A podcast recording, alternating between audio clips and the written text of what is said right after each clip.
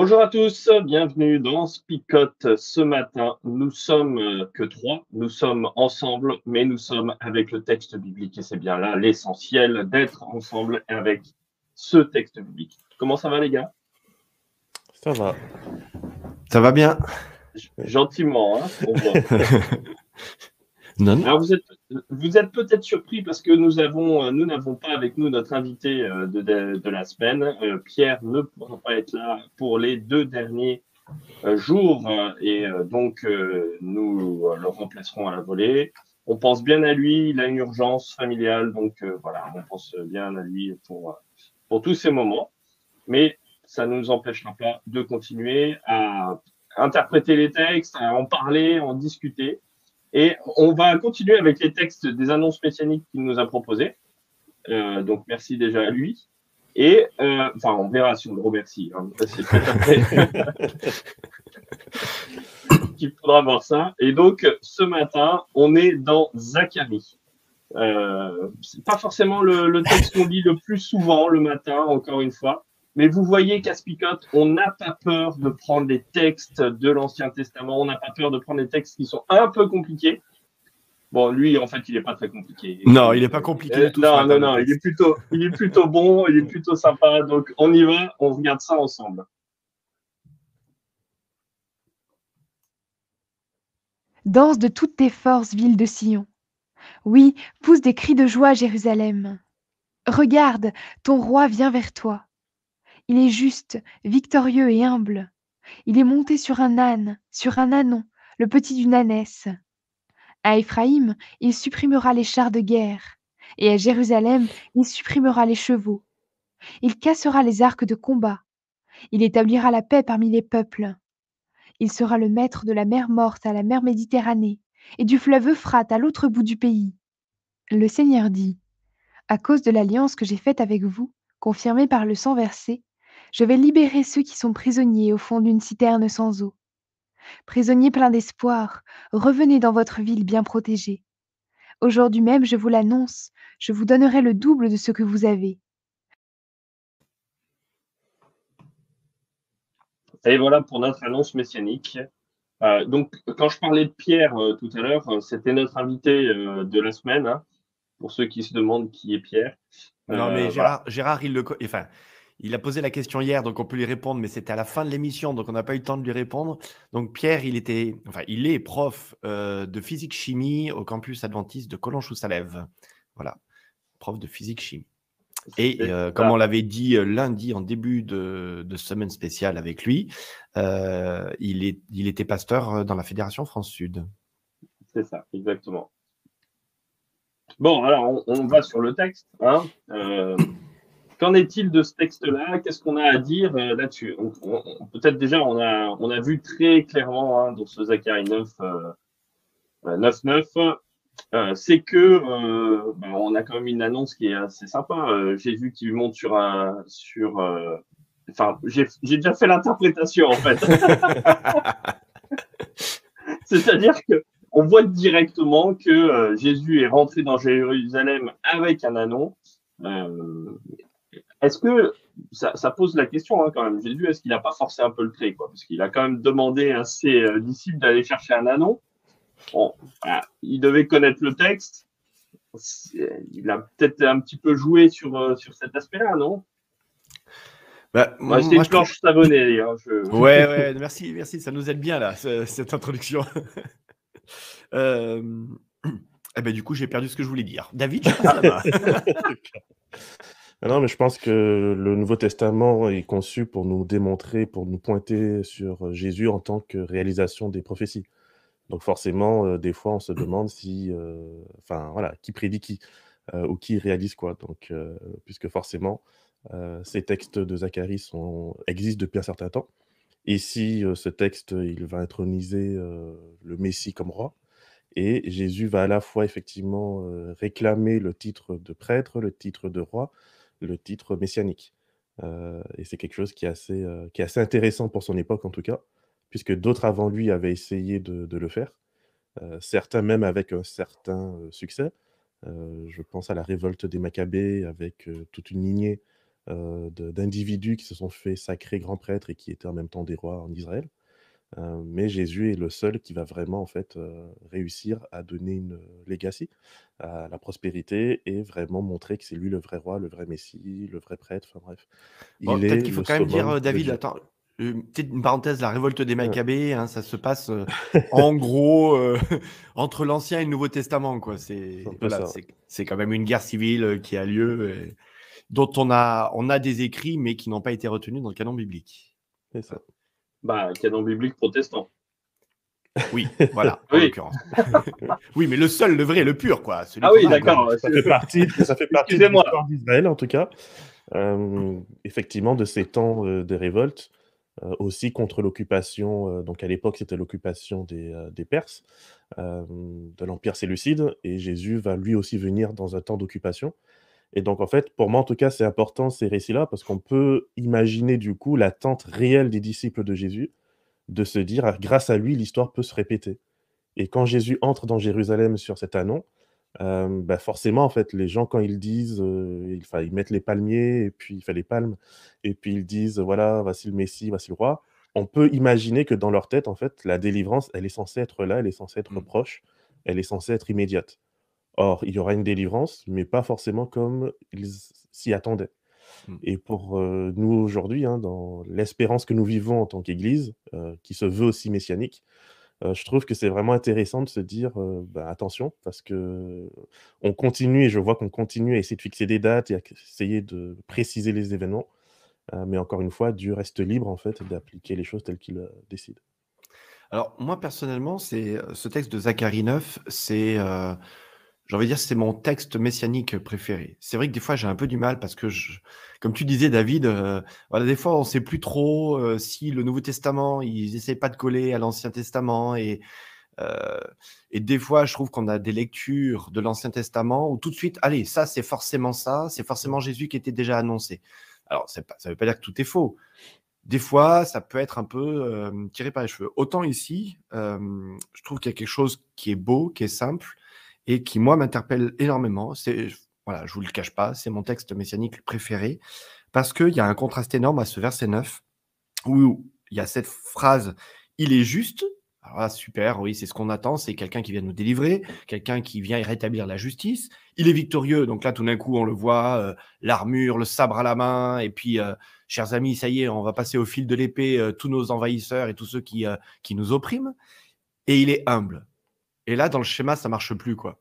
Je veux dire, euh, on n'attend pas d'un roi qu'il soit humble. On attend d'un roi. Euh, enfin, c'est pas c'est pas sa principale caractéristique, euh, l'humilité. Et le texte enchaîne bah, la phrase suivante et il est monté sur un âne. alors, oui, souvent il y a ce symbole de l'âne qui est la monture du roi d'Israël, mais en fin de compte, c'est c'est un peu anachronique, quoi. Parce que déjà, de ce temps-là, la monture royale n'est plus un âne. La monture royale, c'est un cheval. Et quelque part, là, on a le contre-exemple du Messie qui est attendu en disant, vous voulez un roi? Eh bien, vous aurez quelqu'un qui est humble, qui monte sur un anon et euh, qui ne vient pas pour faire la guerre, mais qui vient pour faire la paix. Mais il obtiendra la paix non par l'arme. Quoi. Et euh, voilà, je trouve qu'il y a une approche ici qui est extrêmement intéressante parce que finalement, il répond en partie aux stéréotypes qu'ils attendent, la victoire, ville de Sion, réjouis-toi, mais en même temps, eh ben, c'est pas comme vous l'imaginez. Ouais, juste pour la petite anecdote, je ne sais pas si vous avez déjà vu quelqu'un qui monte sur un âne. Vous ne pouvez pas être royal sur un âne. Non. c'est absolument ridicule de monter sur un âne. quand un âne court et que tu es sur l'âne, c'est juste pas possible. Je veux dire, tu as, une dégaine qui, euh, voilà, qui est sautillante. Voilà, Mais parce qu'en fait, un âne, ça ne sait pas marcher au pas. Le cheval marche au pas. Ou quand il est au galop, il est, il est synchro. tac, tac, tac, tac. L'âne, ça part juste dans tous les sens. C'est, c'est pas fait pour. L'âne, il n'est pas fait pour monter dessus. Il est fait surtout pour, qu'on, pour porter des charges. Euh, et là, pour moi, justement, la, la, enfin, la, la métaphore de l'âne, porter des charges. Euh, moi, ça me rappelle quelque chose, porter notre fardeau, le péché, etc. Voilà, moi, je crois que c'est vraiment ça qui est intéressant. Il y a peut-être en tout cas un petit lien qu'on peut faire euh, sur, euh, sur cette image de l'âne, ça c'est sûr. Bon, moi, ce que je trouve aussi sympa avec ce, texte, c'est toute la joie qu'il y a. elle y est déjà auparavant dans d'autres textes messianiques. Peut-être que dans celui-là, il y, a vraiment euh, ce débordement de joie euh, qu'on va retrouver notamment euh, dans ce récit où on fait le parallèle avec les évangiles, où Jésus rentre dans Jérusalem et il y a une, énorme joie, une foule qui est en délire, qui, met des, des palmes, etc. mais dans le texte, là déjà, il y a, y, a, y a, ce côté de joie, et puis de joie parce que tous les instruments de guerre vont être détruits. Euh, et ça, ça me plaît, euh, pour être franc, euh, parce que bah parce que dans un contexte comme ça pouvait être le cas dans Zachary, où il va y a, où, il y a la guerre et la guerre impacte de toute façon durement le peuple, eh bien le roi est celui qui va instaurer la paix plutôt que l'épée, qui va. alors là, je suis peut-être anti-biblique pour le coup. Euh, mais euh, voilà, l'idée d'instaurer une paix où tous les instruments de guerre vont être réduits à, néant. Et, je trouve ça peut-être euh, intéressant parce que là encore, on est à contre-courant de, de ce que devrait être un, vrai roi. Parce que le roi qui doit virer l'envahisseur, c'est celui aussi qui doit prendre la force et une force qui est qui est réglementé, certes, mais qui est quand même la force, euh, celui qui est le plus puissant pour pouvoir euh, euh, contenir les autres puissances. Mm. Donc, ouais, là, je trouve qu'il y a quelque chose d'intéressant aussi là-dedans? Surtout dans le prolongement de la pensée que le Messie est censé descendre de David et Salomon. Or, les deux ont fait des guerres en ayant effectivement augmenté ah leur puissance. Ah bah, quand même. D'ailleurs, quand on lit un peu les, le livre des rois sur Salomon, c'est quelqu'un qui a amassé une puissance de guerre phénoménale. Et on le laisse tranquille parce qu'effectivement, il a réussi à amasser des chevaux, des cavaliers, etc. Or, ici, effectivement, c'est complètement l'inverse. Mais euh, moi, je recommande de lire ce texte, effectivement, dans une version comme la NBS, qui va essayer de respecter, en fait, autant que faire se peut, euh, la manière dont le texte se déroule, puisqu'on est un peu en pleine poésie euh, hébraïque. Et effectivement, il y a des correspondances qui sont vraiment sympas. le roi, c'est quelqu'un qui est juste, c'est quelqu'un qui est pauvre. Alors déjà, on se dit ou humble. Déjà, on se dit effectivement, il y a un souci. Éphraïm, Jérusalem, les chars, les chevaux, il y a vraiment des correspondances intéressantes. Et effectivement, les arcs de guerre qui sont des outils extrêmement compliqués à l'époque, qui prennent énormément de temps à être fabriqués, qui ont une grande valeur. D'ailleurs, dans certains passages dans ce testament, l'arc de guerre devient même synonyme de la guerre tout simplement et ici, en fait, toutes ces choses qui sont pourtant le summum technologique de la guerre de l'époque, le cavalier et l'arc, c'est justement ce que ce roi vient détruire. Donc on pourrait se dire, mais laisser le royaume sans défense, c'est pas logique de la part d'un tel messie. Et justement, bah, si c'est détruit, et malgré tout, il y a la paix, la paix qui est équivalente à sa domination, et c'est pas juste pour Israël, mais c'est aussi pour les nations. Euh, et ça ne s'étend pas uniquement sur le territoire d'Israël, mais sur l'ensemble du monde, puisqu'on fait référence à des endroits, hein, le fleuve ou certaines traductions vont mettre l'Euphrate, qui est justement au cœur du territoire ennemi de l'époque et qui menace le plus Israël. Donc on est vraiment dans quelque chose qui promet une délivrance, qui promet un salut, qui promet une intervention magnifique, mais on retire les moyens humains qui permettraient normalement d'y parvenir. Mmh. Et on se laisse avec cette question, mais du coup, comment il s'y prend? Eh ben, La réponse euh, au prochain épisode, c'est Jésus qui apporte, euh, dans la nouvelle saison, Nouveau Testament, c'est Jésus qui apporte la réponse.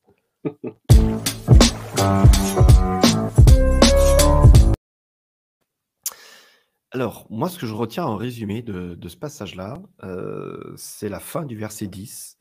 Il rétablira la paix parmi les peuples. Euh, voilà, on a dit tous les contrastes qu'il peut y avoir dans ce passage-là, comme euh, vient de le dire David aussi, sur voilà, quelqu'un qui finalement vient rétablir un royaume, mais qui est un royaume de paix et non pas un royaume de guerre avec des armes on l'a dit, avec le contraste entre les chevaux et l'âne, euh, entre la force qu'on attend d'un roi et son, euh, son humilité, son... Toi, tu as utilisé quel terme, David, pour parler? C'était pas humilité, toi, c'était... Moi, c'est pauvre. Pauvreté. pauvreté, voilà. Euh, donc, il y a ces contrastes-là, et puis, il établira la paix parmi les peuples. Alors ça, on peut l'attendre d'un roi guerrier qui vient établir la paix, parce que quelque part, c'est l'aspiration de tous, et certains, voilà, on part faire la guerre pour obtenir la paix. Mais je trouve qu'il y a une notion intéressante, c'est parmi les peuples. C'est-à-dire que ça ne se contente pas d'Israël. Et là, je trouve qu'il y a déjà l'universalité qui est, qui est sous-entendue, en fait. Hein. Euh, il y a un royaume qui va au-delà du royaume, puisque les frontières qui sont déjà définies par euh, la mer Morte jusqu'à la Méditerranée, euh, jusqu'au fleuve de l'Euphrate, et puis finalement jusqu'au bout du pays, enfin au bout du pays, on pourrait presque dire au bout des pays quelque part. Et, il y a cette idée, voilà, pour moi ici, universelle, d'un royaume qui s'établit, mais qui n'est plus un royaume tel qu'on l'imagine, avec des frontières, avec des gardes frontières, avec euh, une armée, mais que d'un tout un autre ordre, et qui n'est pas le rétablissement de, d'une ville suprême comme Sion, mais qui est le rétablissement de cette justice-là. Et je ne sais pas encore si aujourd'hui on perçoit bien cela, euh, cette idée universelle euh, de, de paix qui a, qui était annoncé dans ce texte, en fait. Bah, surtout en ce moment, hein, où on est euh, en train, enfin, dans notre monde aujourd'hui, où on est en train d'avoir des montées nationalistes euh, fortes euh, un peu partout. Moi, je ne veux pas faire de politique là, hein, on est d'accord, mais simplement d'un point de vue sociétal, c'est quand même une, une, une donnée qui est en train de monter.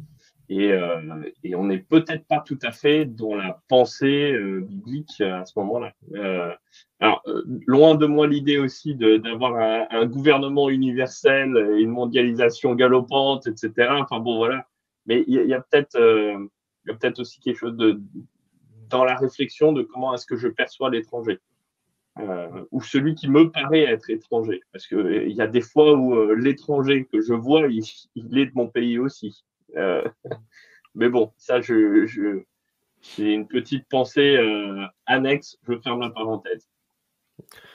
Bah, tu dis, tu veux pas faire de politique, mais euh, enfin, il y a la politique des politiciens et puis il y a la politique. À partir du moment où on parle de l'engagement social, on parle de justice, et les textes, on le voit, ils reviennent en permanence. Excusez-moi. Ils reviennent en permanence sur cette question de la justice. La justice, c'est une question de politique. Euh, alors certains candidats aux élections, quelles qu'elles soient, se la récupèrent régulièrement en parlant de justice sociale, etc. Mais euh, il y a une réalité. Et moi, enfin, je trouve quelque part, il y a quand même cette idée qu'on appartient aussi à notre monde.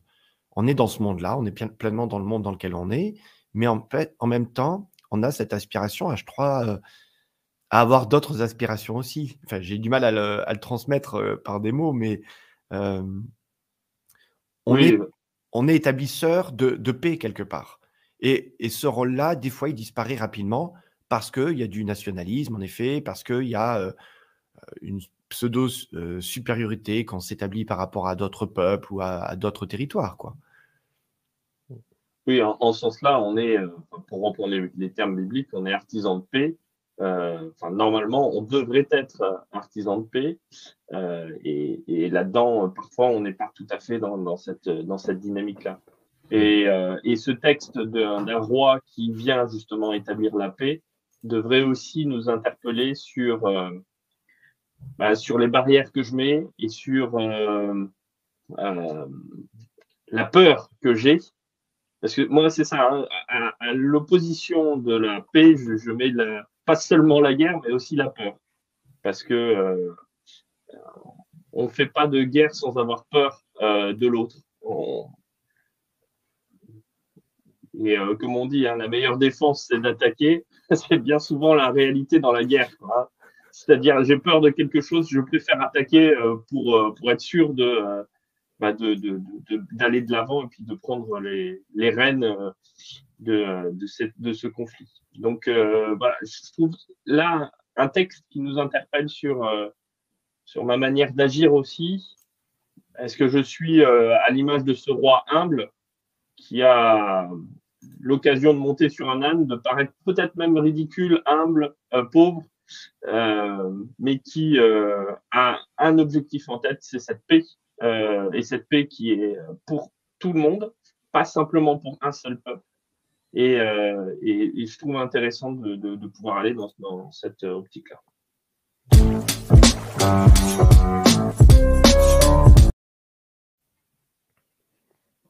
Dans ma version, on nous dit hein, il parlera pour la paix des nations. Euh, parler, c'est pas simplement euh, blablater à l'époque. Hein, c'est parler, c'est avoir un, projet, l'autorité est mise en faveur d'un projet de réconciliation euh, qui concerne effectivement donc un projet universel. pour moi, c'est assez intéressant parce qu'en fait, les petits prophètes, dont Zacharie, vont à la fois effectivement prévenir le peuple de se repentir, mais ils vont le faire en fait en dénonçant aussi l'injustice sociale y compris en temps de paix. Lorsqu'on pense que tout va bien, lorsqu'on pense que oui, on, ouvre les frontières, on commerce avec les autres, etc., et que bah, du coup, euh, tout le monde s'enrichit, les prophètes sont envoyés par Dieu pour dire oui, euh, on s'enrichit, mais pas forcément tout le monde.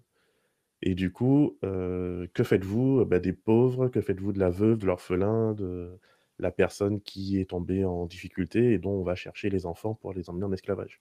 Mmh. Donc c'est vrai que Aujourd'hui encore, on a essayé ce grand projet mondialiste, euh, tout le monde est ami, on se tient par la main et on danse ensemble. Mais encore une fois, certains dansent plus que d'autres. Et on le voit avec les rapports d'Amnesty International, euh, durant la pandémie et euh, durant ce qui s'est passé, bah, les 1% des plus riches ont augmenté leur fortune. je ne me rappelle plus exactement le chiffre, mais je crois que c'est depuis de 50% enfin, c'est un truc énorme. Mmh. Oui, c'est ça, c'est 50 ouais. Ils ont doublé leur fortune. Voilà, mais c'est énorme, c'est mmh. juste, hallucinant et je me dis alors que la plupart des gens se sont appauvris. Donc à un moment donné, en fait, il y a aucune situation qui n'est satisfaisante. la situation de pseudo-fraternité, de paix n'est pas satisfaisante parce que, bah, du coup, elle est injuste et en même temps, effectivement, la montée des nationalismes vient, apporter encore plus de souffrance, enfin, en tout cas, autant de souffrance. donc on est pris entre deux, deux parties qui qui nous tiraillent et là, il y a ce centre qui, pour moi, est le Christ, clairement, qui vient justement sortir en fait de, du dilemme actuel et qui nous dit en fait, mon royaume n'est pas de ce monde. Ça veut dire que de toutes les manières, ce que vous essayez de faire, eh ben, vous allez échouer. Parce qu'il faut complètement changer et renouveler votre manière d'aborder les choses, de penser et vos valeurs pour pouvoir en fait comprendre euh, comment vivent les uns avec les autres. Bon, pour être très pratique, parce que je pense que là, on est en train de soulever des, des questions non seulement de fond, mais qui sont pleinement d'actualité. Euh, il existe dans certains pays, alors euh, moins en France, mais il existe dans certains pays, notamment en Allemagne, par exemple, des partis démocrates chrétiens, hein, c'est le, terme du nom du parti au pouvoir, par exemple, en tout cas majoritaire en Allemagne, se pose en fait plein de questions très pratiques. Mais est-ce qu'il peut exister à un moment donné une union démocrate chrétienne, par exemple? Est-ce que comment comment on rétablit ou enfin c'est pas à nous de rétablir, mais comment est-ce qu'on peut établir une forme de justice quelque part? Et il y a une frustration. Vous voyez ce que je veux dire par, par là, c'est que on aimerait quand même bah, remplir cette mission de, de, constructeur de paix, mais en même temps, comment on peut s'y prendre aujourd'hui concrètement Et alors, il y a la solution politique, alors là, politique politicienne, mais qu'est-ce qu'on a comme alternative concrètement? Ou alors est-ce qu'on est, est condamné à vivre dans cette frustration jusqu'au retour du Christ? C'est une question que je vous pose, c'est très sérieux. Moi, je vote la frustration de toutes les manières parce que enfin, ma bah compréhension du programme, de la radicalité du programme politique du Christ, ce serait de dire à tous les puissants vendez tout ce que vous avez, donnez-le aux pauvres et ensuite venez suivez-moi. Enfin, moi, le premier. ça s'appelle le communisme, ça. Alors, il y a quelques éléments de communisme là-dedans. Euh, la différence, c'est qu'il n'y a peut-être pas forcément de gouvernement centralisé qui décide pour les autres ce qu'ils doivent faire ou pas faire. Euh, mais en tout cas, euh, il y a un programme radical que personnellement, je ne suis pas forcément prêt à suivre. Et je pense que c'est là, chacun doit regarder dans son cœur, de savoir jusqu'où je suis prêt à aller, dans mon adhérence et dans ma croyance que le Christ est le chef politique de ma vie. et ça, pour moi, c'est vraiment un challenge de tous les jours de me dire comment je vis, comment j'utilise mes ressources, comment en fait je démontre concrètement que j'adhère à ce royaume-là et non pas aux valeurs terrestres. Flo, tu secoues la tête. je secoue la tête simplement sur le, côté frustration, parce que sinon je suis totalement d'accord avec toi, David. pour moi, c'est la frustration. Enfin, je mettais juste le commentaire de Roland. la frustration, à mon avis, elle peut aussi être réglée ou en tout cas apaisée euh, en étant euh, dans ce sens de la politique qui est euh, la gestion de la cité ou en tout cas de mon engagement pour permettre à, faire quelque chose de bon pour les autres. Et c'est toute la question de mon engagement social. tu l'as dit, toi, hein, mais d'un point de vue vraiment totalement concret, c'est comment est-ce que moi je m'engage auprès de ceux qui sont justement euh, en difficulté, euh, ceux qui sont opprimés, etc. Donc, euh, comment est-ce que moi, je vais avoir dans mon cœur et dans mon engagement cet impact auprès de ceux que le roi humble veut défendre? Moi, je, moi, je voulais prendre la citation de Roland, mais la deuxième de Roland.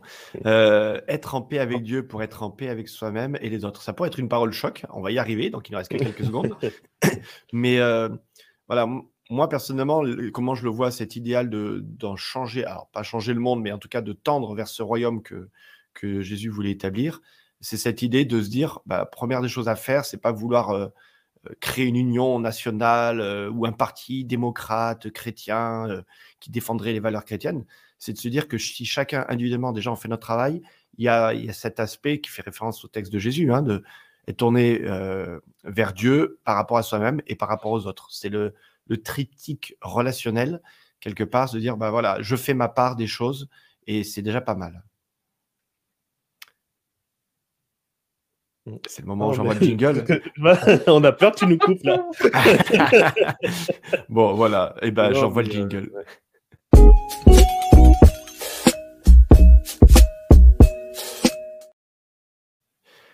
Non, j'étais frustré parce qu'il y avait plein plein de messages et je savais pas si vous vouliez réagir sur un de ces messages ou pas. Et c'était pas des paroles choc encore, quoi. Alors, euh, Je pense que en tout cas, le, voilà, c'est un pour moi, c'est un vrai, c'est un vrai débat et je pense que l'Église de plus en plus, particulièrement en France, devra euh, se ressaisir de ce débat hein, de la justice sociale, euh, parce que jusqu'à présent, on a pu bénéficier, profiter en France d'avantages énormes de par la position de, politique du pays dans le monde mais plus la pauvreté va augmenter, plus euh, euh, voilà, quand il y a des propositions en pleine campagne présidentielle de rendre les universités payantes, etc., c'est bien que derrière, il y a aussi une réalité. On propose aussi aux jeunes de 25 ans de travailler jusqu'à 42 heures et plus, 45 heures. On n'est pas là pour vous influencer dans vos euh, votes, hein, mais vous comprenez ce que vous comprenez. De réalité, une prise de conscience, en fait, que notre société ne pourra plus continuer à vivre avec ses privilèges.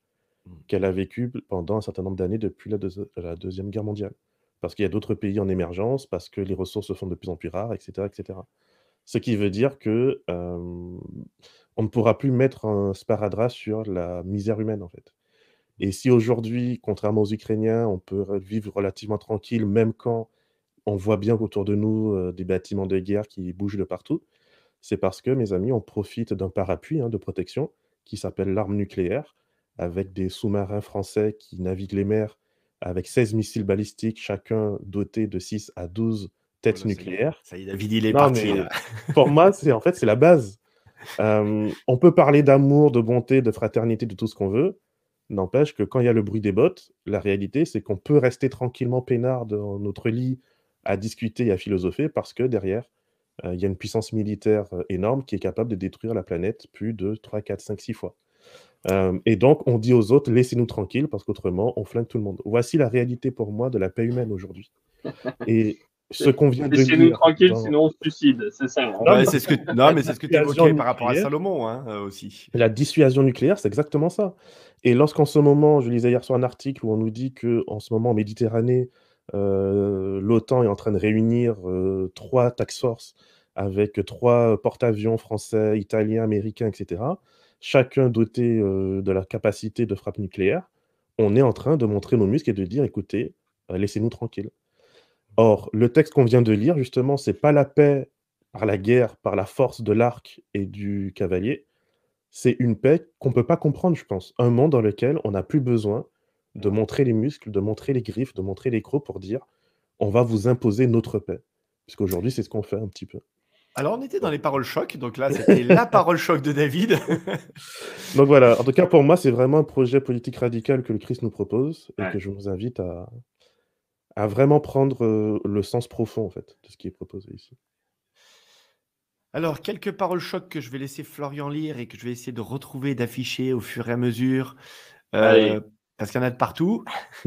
Allez, quoi qu'il en coûte, marchons sous la bannière et avec les armes de l'amour, car c'est le projet de Jésus-Christ.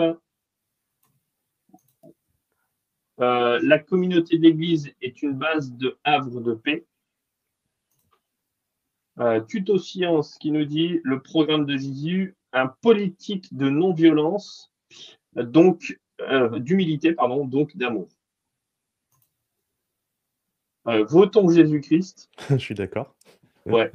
Bon, ça fait un vote blanc hein, pour le coup, mais, mais c'est une bonne idée.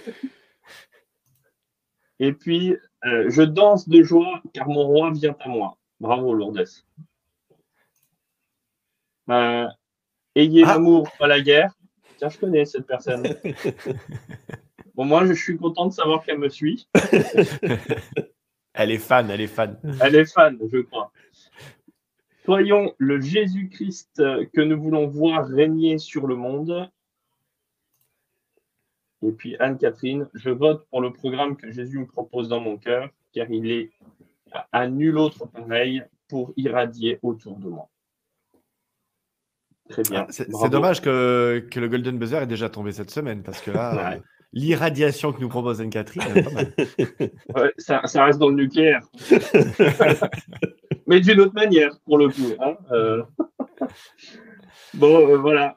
Ah ben, moi, j'ai peut-être pour ma parole choc. Euh, ah, mais il est tard. On va laisser passer la parole choc.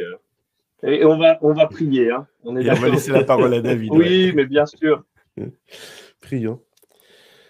Notre Dieu, notre Père, merci de nous avoir euh, donné cette parole, cette parole choc qui est la Bible, Seigneur, et qui nous remet constamment en question, qui nous interpelle sur qui tu es, sur ta nature profonde, et surtout dans ce monde qui euh, devient, redevient en tout cas de plus en plus instable et violent, qui nous invite à être des lumières, qui nous invite à être des havres de paix.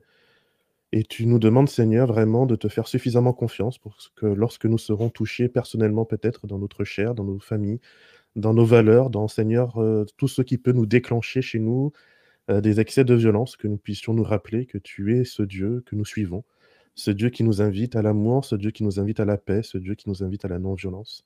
Merci en tout cas d'être euh, ce Dieu que nous voulons suivre et nous te prions au nom de Jésus-Christ. Amen.